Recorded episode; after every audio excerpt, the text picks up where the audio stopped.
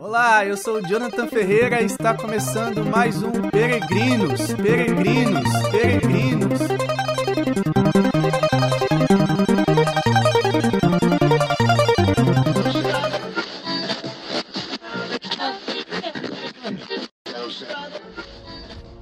Muito bem-vindo a você que está chegando a esse podcast pela primeira vez, conhecendo agora, e você que já acompanha episódio após episódio, tem acompanhado a reflexão que nós estamos fazendo sobre a sese e mística. Este podcast ele tem uma finalidade primeira, que é ajudar aqueles que estão interessados em chegarem à santidade. Por isso nós estamos fazendo é, nesses primeiros episódios uma reflexão sobre os três inimigos da alma, em especial o último inimigo que é a carne, e este inimigo nós é, também aprofundamos sobre o seu significado, por isso que nós tra tratamos sobre a tríplice concupiscência, concupiscência da carne, dos olhos e a soberba da vida.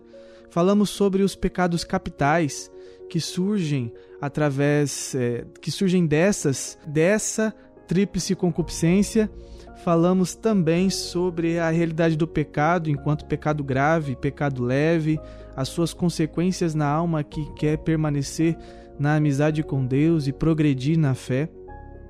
E agora, é, neste episódio, eu vou tratar sobre a confissão, porque uma vez que nós é, abordamos o assunto do pecado, o que é o pecado grave, quais são os passos para o pecado grave e para o pecado leve. O grave seria o mortal e o leve o venial. Então eu falei sobre a matéria, que pode ser grave ou leve. Eu falei sobre a plena advertência e o pleno consentimento, que são os passos que a pessoa dá para que venha a pecar. Então, agora é necessário tratar sobre a confissão, porque a confissão ela vai é, restituir em nós aquilo que nós chamamos de organismo sobrenatural. Para quem não sabe, no número 1422 do Catecismo, nós vemos ali uma breve explicação sobre este sacramento. É, no total, são sete sacramentos e eles estão ordenados para a nossa salvação e santificação. Então, quem é, instituiu estes sacramentos foi o próprio Cristo. Cristo, ele instituiu o batismo, a crisma, o matrimônio, a ordem, a unção dos enfermos, a eucaristia e a confissão. Pode ser chamado também de penitência ou reconciliação. Estes são os sete sacramentos e cada um tem a sua particularidade. Por exemplo, no batismo é onde a pessoa tem a sua iniciação no cristianismo, na Igreja Católica. Na Crisma é onde ela tem a sua confirmação da sua própria fé. Ainda existem sacramentos como o matrimônio, a ordem e a unção dos enfermos, que em geral a pessoa os recebe uma ou duas vezes. No caso da unção dos enfermos, pode até receber mais. Mas, por exemplo, o matrimônio.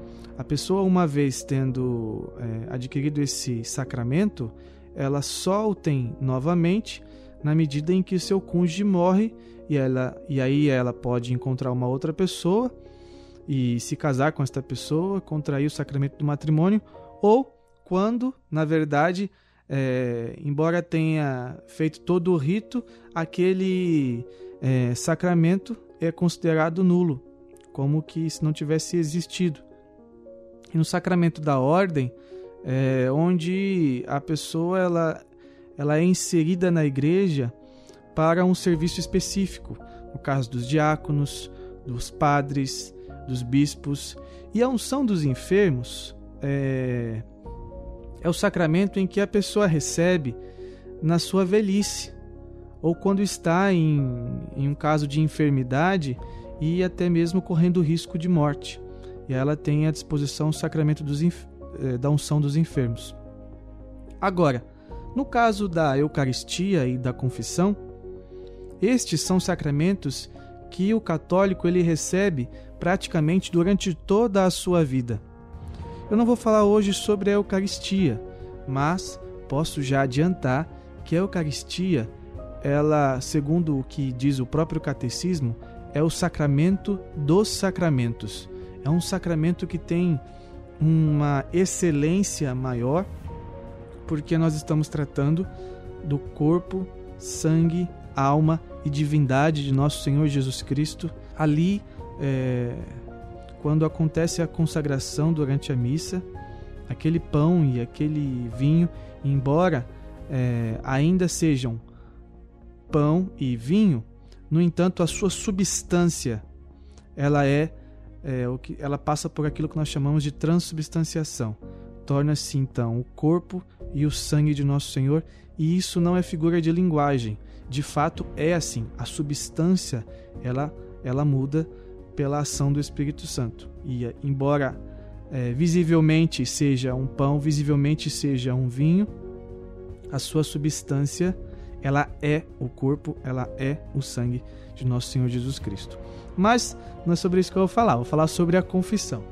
A confissão também é um sacramento, assim como a Eucaristia, que nós recebemos é, durante toda a vida. Então é importante viver bem estes dois sacramentos.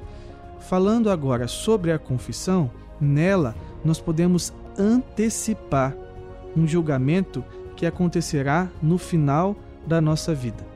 Então, aquele que tem à sua disposição o sacramento da confissão, ele antecipa um julgamento que vai acontecer no final da sua própria vida, onde ele vai ficar diante de Deus e responder por aqueles que foram os seus atos.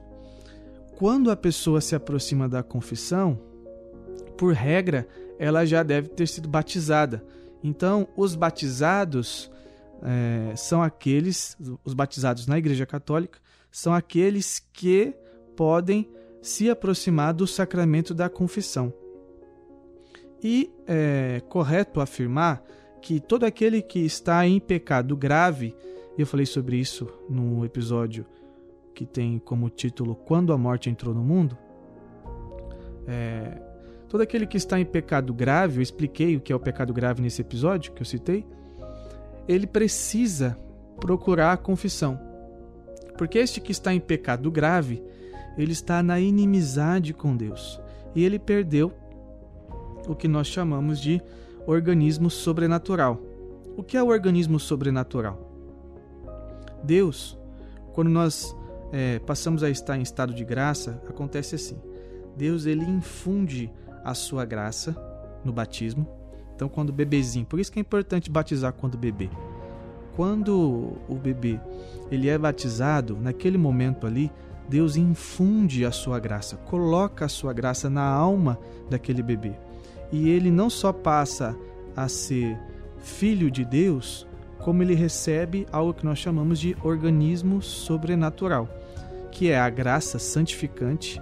Esta graça santificante é algo que pouco a pouco vai é, santificando a alma daquele que a recebe, e essa graça santificante, nela contém as virtudes infusas, que são as virtudes que o próprio Deus coloca na alma, em especial a caridade, a fé e a esperança, e também os dons infusos, os dons que nós conhecemos como o dom de temor a Deus, a piedade, é, o dom de fortaleza, o dom da sabedoria, da ciência. Então ela recebe esses dons. E isso, como um organismo, por isso que chama assim, isso se desenvolve ao longo da vida do cristão, de tal maneira que, na medida em que se desenvolve, é também a, a forma como o próprio cristão ele vai se configurando ao Cristo. Porque nesta, neste organismo sobrenatural também contém o que nós chamamos de inabitação trinitária. O próprio Deus, ele vem a habitar de maneira particular na alma, Deus uno e trino, ele, ele vem habitar nesta alma de uma forma particular, na alma que está em estado de graça. Esse, por isso que é, é importante se batizar. Contudo, quando a pessoa ela cai em pecado grave, ela perde tudo isso ela não deixa de ser filho, filha de Deus, mas ela perde as virtudes infusas, perde os dons infusos, que são coisas que vão trabalhar na santificação desta pessoa, e também perde essa inabitação trinitária que nós chamamos que é a maneira como Deus habita na alma que está em estado de graça, na alma que está límpida. Para que ela venha a ter restituída a sua alma que está em, em pecado mortal e passe a, a, a, para, um, para uma alma em estado de graça, esta pessoa ela precisa procurar o, sac, o sacramento da confissão. Então, é correto afirmar que todos aqueles que estão em pecado grave precisam e devem procurar um sacerdote para se confessar. Quando a pessoa se confessa, ela não se aproxima diante de Deus como que para pagar uma dívida e ali ser quitada dessa dívida como se fosse uma coisa contábil.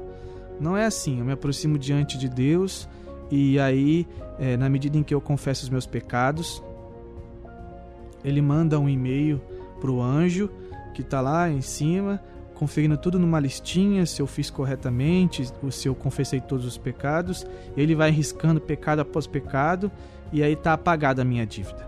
Não é assim. Não é de maneira contábil que isso acontece. Acontece justamente por meio da graça de Deus, na medida em que a pessoa se aproxima do sacerdote e ali ela confessa os seus pecados e de uma maneira é, que o próprio catecismo ensina, que ele vai dando aqui alguns passos que eu vou listar. Na medida em que ela faz isso corretamente, Deus infunde a sua graça e aí aquela alma tem os seus pecados apagados. E esta graça, que é infundida na alma, ela não só apaga os pecados, como ela ajuda a pessoa no seu próprio na sua própria luta contra o pecado. Por isso que é tão importante se confessar. Primeiro porque, uma vez que estamos em pecado grave, estamos na inimizade com Deus, ofendemos a Deus de maneira grave, mortal, e uma alma, segundo aquilo que a doutrina aponta, uma alma que está em estado de pecado mortal, tendo partido, ela ela vai para o inferno. Então, ela tem uma pena eterna no inferno. E nós não queremos isso, pelo menos é o que eu imagino. E então, quando ela procura Deus e Deus infunde a graça, essa alma ela fica límpida. Deus apaga os pecados não de maneira contábil, e ele ajuda aquela mesma alma para que ela não venha a cair naqueles pecados confessados, em outros que possam vir a surgir, das tentações, enfim. Claro que isso não é mágica. Isso aqui também não significa que a pessoa nunca mais vai cair no pecado, porque ela ainda está no processo de santificação. Mas existe uma ajuda um tanto suave da própria graça em relação à luta da pessoa para com os pecados. Entendeu? Acho que você entendeu, certo? Bem, e então, quando a pessoa se confessa, é porque antes ela já tinha sido batizada, ela já faz parte da igreja, ela pode procurar a confissão. E quando ela se confessa, é porque ela é, tinha perdido em algum momento esse organismo sobrenatural, que é o conjunto das virtudes infusas, dos dons infusos, da inabitação trinitária, que é a maneira como Deus habita na alma, e ela estava na inimizade com Deus, por isso que ela se confessa. No entanto, é, a confissão ela não é algo reservado somente para aqueles que estão em pecado grave. Também aqueles que estão é, em pecado leve, que cometeram pecados leves, veniais, esses podem e devem se confessar. Até porque, se a graça, que é infundida pela confissão, apaga os pecados e ajuda na luta contra os mesmos pecados, então é muito bom que a pessoa se confesse. E ela pode, inclusive, criar um hábito de confessar-se regularmente e não esperar para se confessar somente uma vez no ano ou somente quando a consciência pesar. Ela pode procurar um sacerdote, seja mensalmente, seja quinzenalmente ou até mesmo semanalmente, ainda que não tenha pecado em estado grave. Então, é, ainda que não tenha pecado gravemente. Então, é uma prática excelente. Isso também não nos dá o direito de tratar o sacramento da confissão como algo, é, como que eu posso dizer, sem valor, como algo, como algo qualquer, como algo que pode ser recorrido de maneira a ignorar a grandeza do que ele é. Isso não nos dá esse direito. Nós devemos sempre nos aproximar da confissão, tendo em vista que é uma graça, que é um sacramento e que eu não posso brincar com Deus. Mas nós temos aqui exemplos de bons santos, bons homens de Deus, que procuravam a confissão semanalmente, como era o caso de São João Paulo II. Um homem que estava que já tinha progredido na fé, ainda assim procurava semanalmente o sacerdote para se confessar. Por isso que também é muito bom ter um confessor, isso ajuda. Beleza? Agora aqui eu quero apresentar alguns passos que a pessoa deve dar para se confessar. Esses passos, eles foram tirados do catecismo do número 1422 em diante, parágrafo 1422 em diante. Ali, a igreja ela vai começar a ensinar um pouco sobre o que é o sacramento da reconciliação ou confissão ou penitência. Ele tem esses três nomes e pode se entender assim. Beleza? Então, como primeiro passo, a igreja nos ensina que é necessário um exame de consciência. Quando a pessoa faz um exame de consciência, normalmente ela parte daquilo que lhe pesa a consciência. Então, se o cara ele matou um outro e aí aquilo está pesando na consciência dele, normalmente ele vai partir daí. Mas vamos supor que esse mesmo sujeito que matou um outro, ele é, participava da igreja, ia para missa e tal, e aí aconteceu uma briga, ele foi lá e matou essa pessoa, se afastou da igreja e ficou um bom tempo sem aparecer na igreja.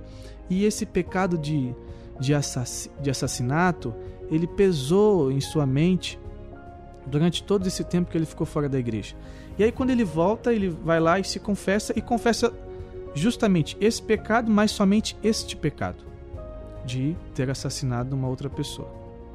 Esta confissão ela está é, incompleta e pode ser até inválida, porque esta pessoa ela não tem somente este pecado que lhe pesa a consciência. Ela tem tantos outros pecados. Ela pode ter falado mal, ela pode ter xingado os outros, ela pode ter traído, ela pode ter faltado à missa e faltou porque se ela ficou afastada da igreja. Então ela precisa confessar todos esses pecados nós devemos começar um exame de, consci... de, de consciência a partir daquilo que nos pesa a consciência, porque isso é natural, mas precisamos, é, e isso não é menos importante, fazer um exame de consciência a partir dos Dez Mandamentos, a partir da moral da igreja, da moral cristã. Pegar ali o Evangelho, por exemplo, no Sermão da Montanha, e ver que Jesus ele, ele explica, ele fala que todo aquele que chama seu irmão de, de idiota, que xinga querendo ofendê-lo, este já está em pecado mortal. De entender que quando Jesus fala também no Sermão da Montanha, que aquele que desejar a mulher em seu coração, que olhar para ela, querer possuí-la, já está em pecado mortal. Então ele precisa pegar os dez mandamentos, pegar esses, esses ensinamentos de Jesus, aqueles, aquelas que são as leis da igreja. A igreja pede que a gente participe das celebrações que são de solenidades. Então, to todos esses mandamentos, essas orientações, e avaliar sua própria vida de maneira objetiva e ver, eu eu fiz isso, eu fiz aquilo, eu faltei com isso, eu faltei com aquilo. A pessoa ela precisa ser objetiva nesse exame de consciência. Por mais que aquilo não esteja pesando em sua consciência, por exemplo, se ela faltou à missa, mas isso não pesa a consciência dela, ainda assim aquilo é um pecado, porque foi revelado que as coisas devem ser assim. Então ela tem que dar ouvidos àquelas que são as orientações da igreja, aos Dez Mandamentos, a orientação moral cristã, e ver e, a, e apontar na sua vida o que ela fez e o que ela não fez. É assim que se faz um exame de consciência porque senão Se eu fico só naquilo que me pesa a consciência, eu uso o sacramento da confissão como algo que é para alívio de consciência somente e não para um progresso na minha vida de santidade. É assim que as coisas funcionam. E se a igreja falou que é pecado isso ou pecado aquilo, se Jesus falou que é isso ou que é aquilo, nós precisamos dar ouvido, porque isso é uma postura de um fiel, de alguém que tem fé.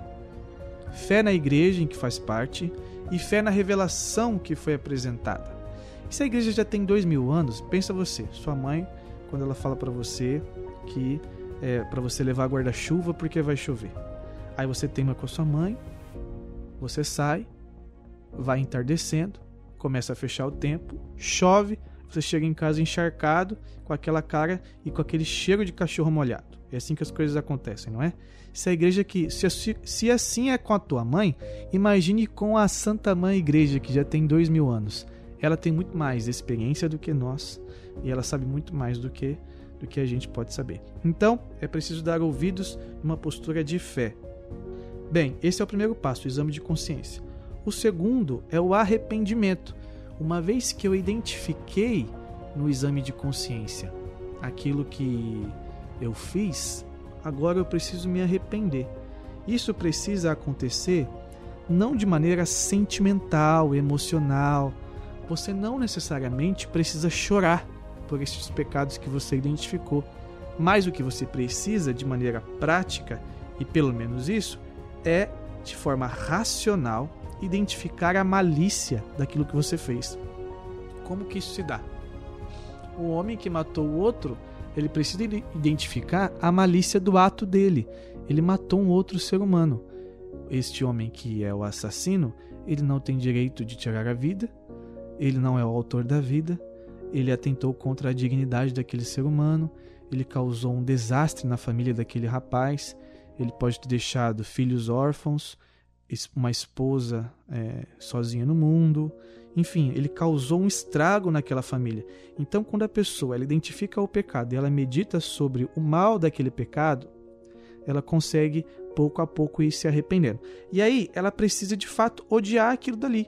Não odiar as pessoas, mas odiar aquele ato que ela cometeu.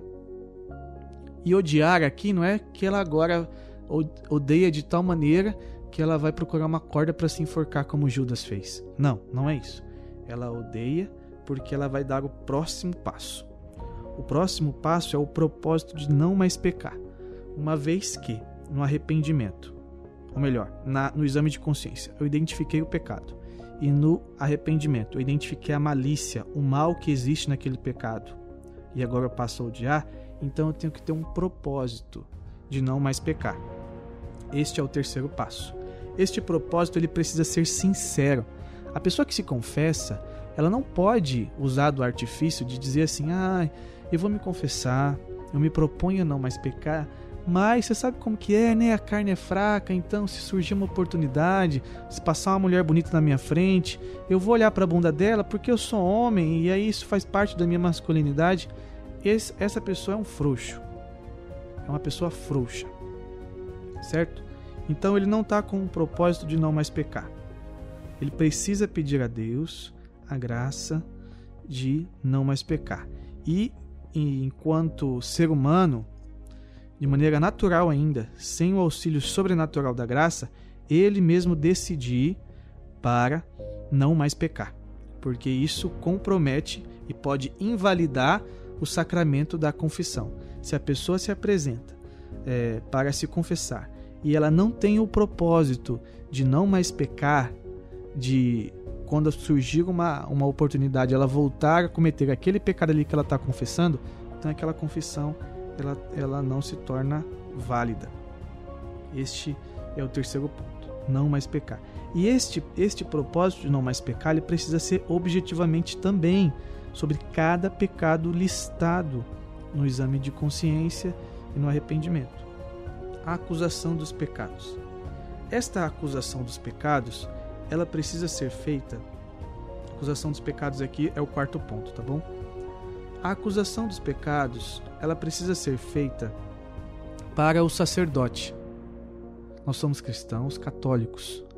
Nós nos confessamos para o padre. O padre, né, na medida em que ele atende uma confissão, ele está como persona Christi, como a pessoa de Cristo.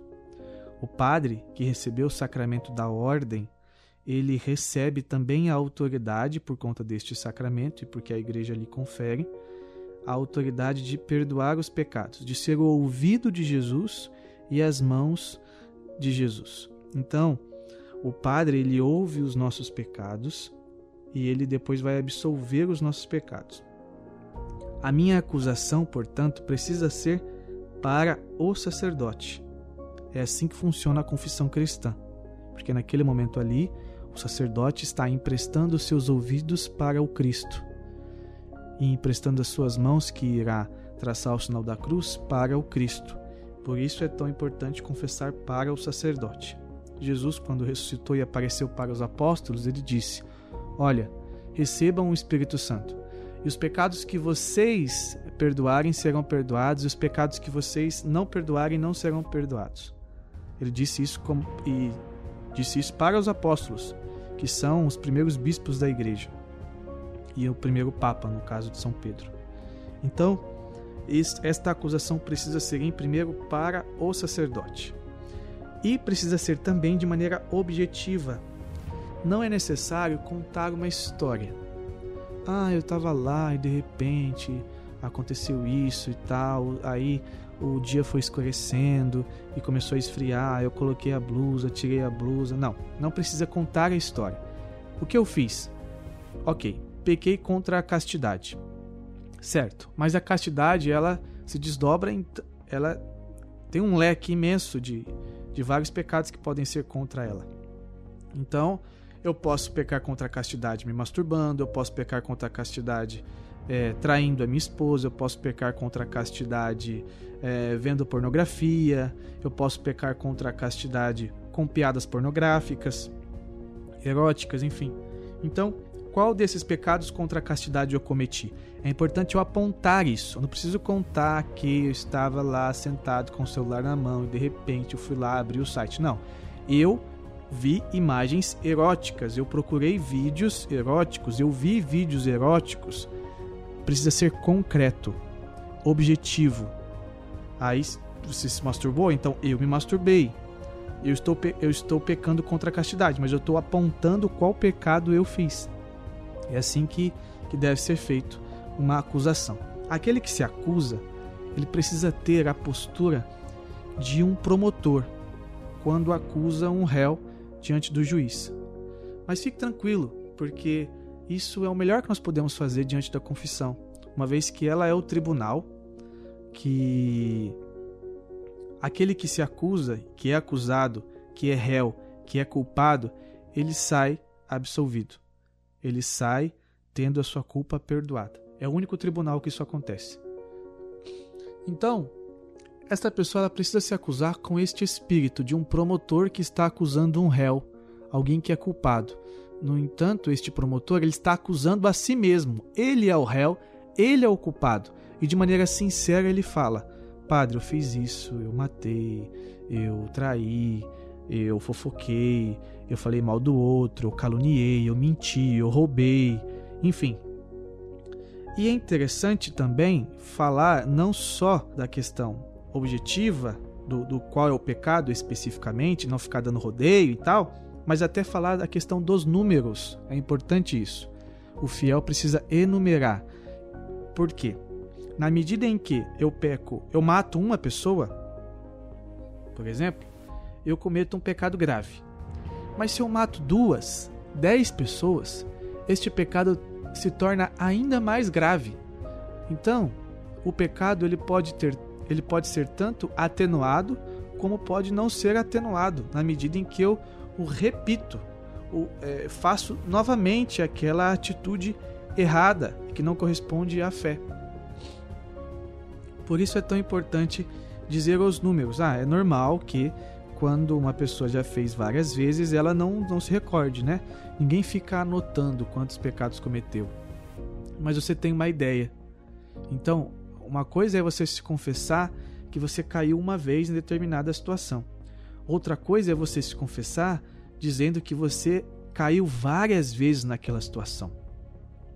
Isso significa que aquele pecado é mais grave, ou até mesmo que você pode estar é, viciado naquela atitude. E isso é uma sinceridade daquele que se acusa, e também um revelar-se sobre a gravidade do próprio pecado. Isso é importante. Não é aqui somente uma questão de escrúpulo, não é? Não é esse o objetivo, falar os números por conta disso. Mas é somente para deixar mais evidente a gravidade do pecado que está sendo, é, que está sendo confessado. Ok. Então volto a dizer, caso você não saiba o número, você pode dizer que foi várias vezes, mas precisa dizer. E se souber o número, então diga os números. E se for uma única vez, então beleza, foi só uma única vez. Mas isso tem que estar claro, tem que estar evidente, tem que ser sincero essa acusação diante do sacerdote. Bem, quando o sacerdote ele ouve esses pecados, então ele dá absolvição para aquele que se confessou. Essa absolvição, como eu já disse, ela é dada pelo sacerdote, porque a própria igreja recebeu essa incumbência do Cristo e, e essa incumbência então se espalhou por todos aqueles que são os bispos e os padres que ouvem as confissões. E aí o próprio Cristo ele tem ali os ouvidos do sacerdote, que ele empresta os ouvidos, e as mãos sacerdotais ungidas. Então, este este sacerdote, após ouvir, ele dá a absolvição e a, o fiel, ele então recebe esta graça que é infundida em sua alma, e na medida em que essa graça é infundida, os pecados são apagados e a, ele também recebe essa ajuda, pela mesma graça, de lutar contra os pecados. Esta absolvição ela acontece após é, o sacerdote pronunciar as palavras próprias ali que o rito da, da confissão lhe pede. E é comum que, agora o último passo, o, o, o passo após a acusação foi a absolvição. E agora, depois da absolvição, é comum que se tenha uma penitência passada pelo próprio sacerdote. Então, quando o sacerdote absolve, ele dá uma penitência para o fiel. Este fiel ele precisa cumprir esta penitência. Caso ele não venha cumprir, o sacramento ele não deixa de ser válido. Porém, o cumprimento da penitência mostra o compromisso do próprio fiel em não voltar a cometer aqueles pecados, em se preocupar para não cometer pecados e em estar na graça de Deus e principalmente em querer reparar os seus, os seus maus, é, os seus maus hábitos, os seus pecados. Aqui está uma, uma coisa muito importante: a reparação dos pecados. Porque na penitência, por que, que o padre pede uma penitência após já ter absolvido a culpa dos pecados? Porque a confissão faz isso, ela absolve a culpa dos pecados. Porque ainda existe uma pena temporal que este fiel vai ter que pagar. E ele paga isso justamente pela penitência. Caso o padre não peça a penitência, porque ele não é obrigado a pedir, ainda assim o fiel pode se propor a pagar uma penitência, seja rezar uma Ave Maria pelas almas do purgatório, seja rezar um terço, seja fazer uma adoração de 30 minutos. Então o fiel ele tem essa liberdade de fazer uma penitência para a reparação dos seus próprios pecados, aqueles que foram confessados, porque existem duas realidades quando uma pessoa peca: uma realidade da culpa que ela carrega e de uma pena temporal. Volto aqui ao exemplo daquele homem que matou um outro. Ele, ao se confessar, ele então tem a, a culpa apagada mas aquela pena temporal ela ainda permanece. A maneira deste homem ele é, de alguma forma reparar esta pena temporal é através da penitência. Bom, essa então é a confissão. Eu vou aqui repetir os passos uma vez que eu expliquei cada um para que fique é, um pouco mais fixado, beleza?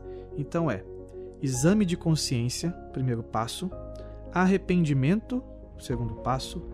O terceiro passo é o propósito de não mais pecar.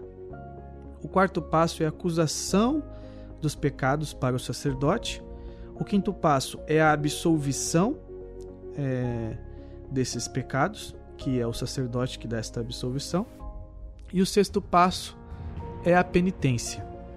Então é assim que se dá uma, um, que se, que se apresentam os elementos da confissão que o próprio catecismo ele reflete no número 1422. Volto a dizer que a confissão ela nos coloca novamente na amizade para com Deus.